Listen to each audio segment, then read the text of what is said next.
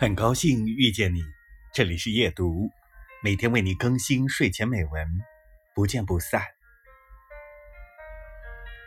今天的很多消费者并不理智，他们更多的在意感性的层面，他们选择或抛弃一个产品，往往不是基于对产品本质的了解，更不是基于技术的优劣，而是基于产品点滴细节中的用户体验。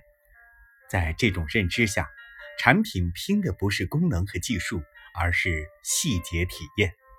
这也是苹果能够颠覆手机市场的一个重要原因。在我看来，苹果公司的所有战略无外乎用户战略和产品战略，不断发现并满足用户的需求，为用户提供极致的产品体验。乔布斯的关注点永远是某个图标是否精美。手机用起来是否顺畅？